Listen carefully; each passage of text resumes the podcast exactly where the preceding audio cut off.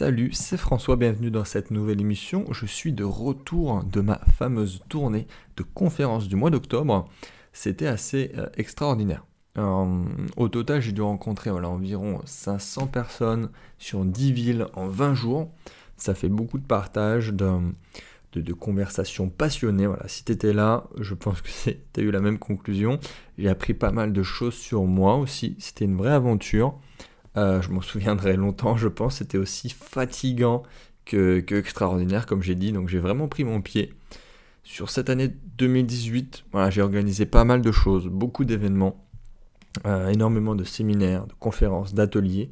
J'adore vraiment ça. Alors que si, euh, si on m'avait dit ça il y a quelques années, j'aurais peut-être pas forcément cru.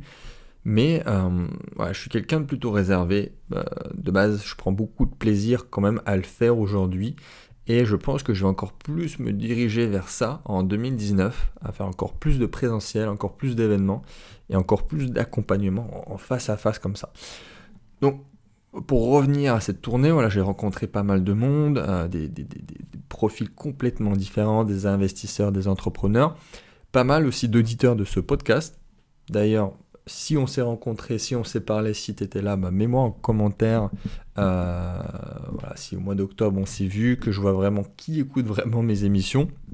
Du coup, bah, ça a mis le podcast un petit peu en stand-by pendant quelques temps, mais me voilà de retour. J'ai envie de parler de plein de choses, euh, beaucoup d'idées dans ma tête. Je vais essayer d'aller encore plus en profondeur que d'habitude. Donc abonne-toi à la chaîne pour rien louper. J'ai vraiment des, super bonnes idées là que j'ai envie de développer. Je vais vraiment envoyer du lourd. Là aussi, n'hésite pas à mettre en commentaire, bah, ça peut être des sujets ou euh, plus globalement bah, des thématiques que tu voudrais que j'aborde. On va commencer euh, en douceur avec une émission un petit peu plus légère, intitulée Les trois questions euh, les plus absurdes que je n'ai jamais reçues. C'est des questions que j'ai déjà reçues par mail et que j'ai retrouvées au fil de ces événements du mois d'octobre. Donc c'est pour ça que j'ai envie de recommencer par, ce sujet-là, par cette émission-là, parce que ça va être, pour moi c'est encore frais par rapport à ces questions qu'on m'a posées, et j'ai essayé de retrouver ces questions aussi qu'on m'avait posées à l'écrit.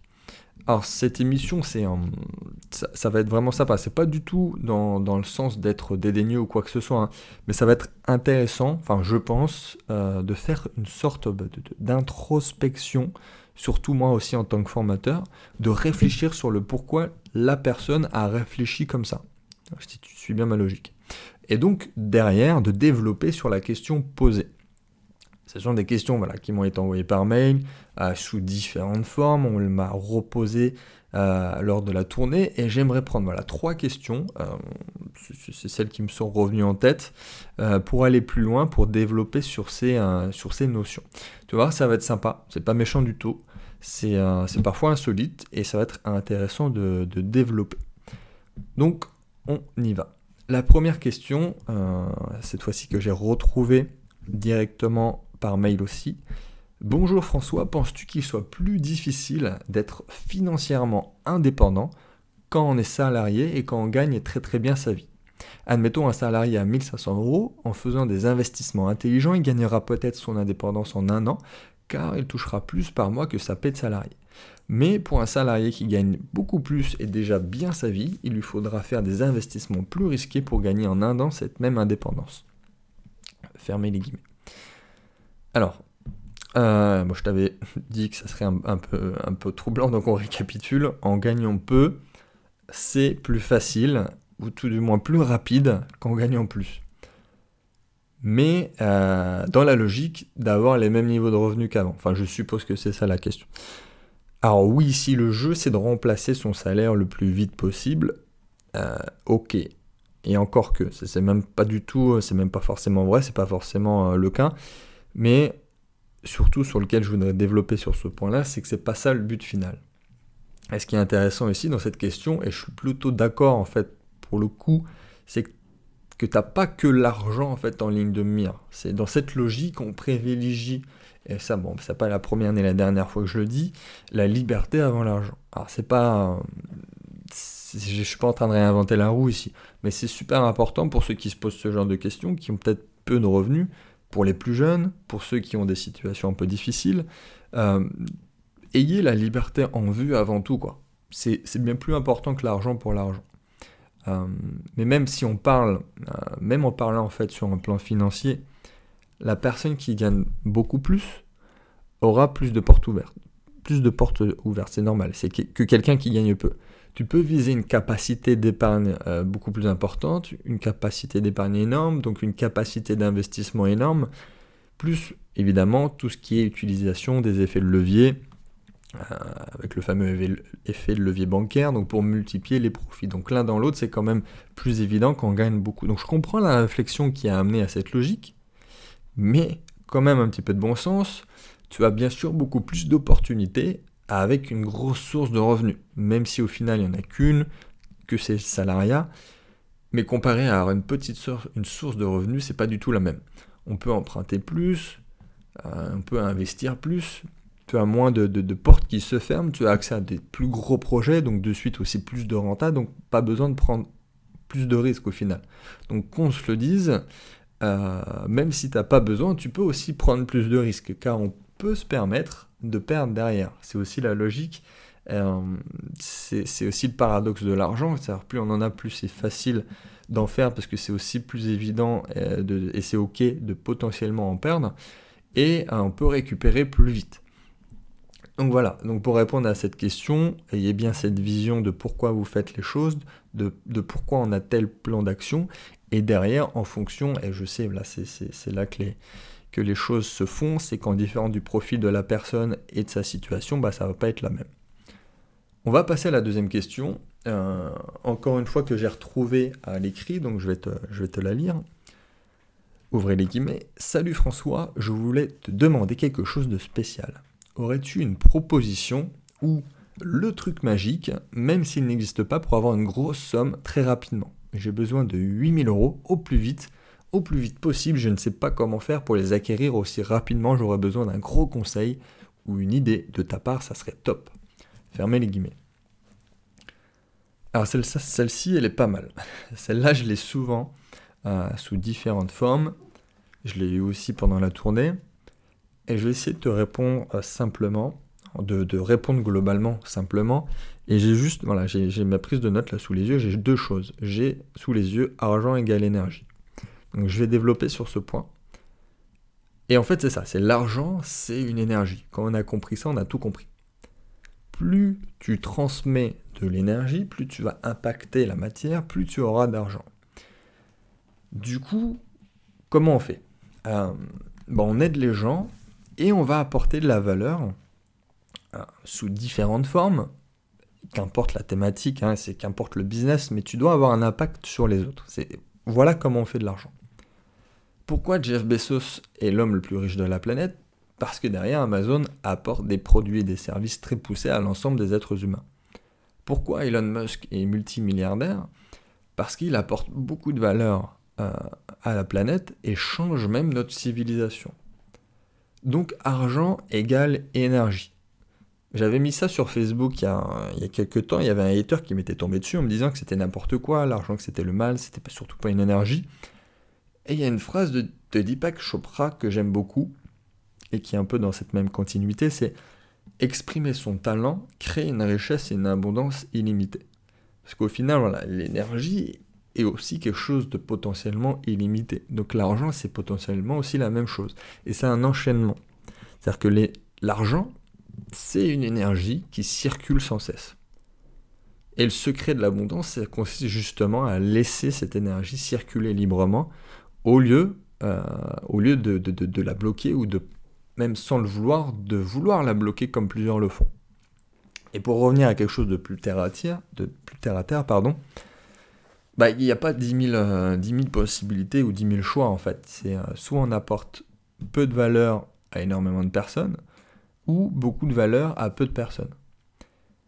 Et cette dernière euh, solution, c'est beaucoup plus facile pour, pour quelqu'un qui veut se lancer, c'est plus évident même, et tu peux faire ce que tu veux tant que tu apportes quelque chose à notre civilisation. Et quand on regarde ce que les gens veulent, bah, les gens ils veulent de la simplicité, les gens ils veulent de la rapidité, les gens ils veulent des raccourcis, des trucs tout faits, un truc simple. Donc aide des gens. Euh, le truc magique, encore une fois, entre guillemets, hein, c'est justement pour ça que tu fais pas d'argent, car tu penses à faire de l'argent avant de penser à aider les gens. C'est pour ça que tu peux commencer des choses en partant de zéro, juste avec, avec ton temps, d'abord, qui est aussi de l'énergie. Ton temps, tu vas le transformer en énergie, tu vas le transformer en argent. Et le but, voilà, c'est de transformer ces deux assets, donc soit le temps, soit, euh, soit forcément ce qu'on vient d'expliquer là, l'énergie, ton temps, euh, par rapport à le transformer derrière en argent. Aujourd'hui, mon boulot, c'est ça, c'est de faire de l'argent et d'aider les autres à faire de l'argent. Donc, je m'efforce aussi à ce que de plus en plus de gens s'enrichissent et je le ressens clairement, c'est ça, hein, et je l'ai vu pendant la tournée, c'est que mon entrepreneuriat, c'est aussi une affaire d'énergie. Et euh, tout ce que je viens de dire, c'est des concepts, certes, et la seule règle derrière, la seule règle fondamentale, étant toujours bah, de croire en ce qu'on fait, euh, d'apporter de la valeur et de, de, bosser très dur derrière.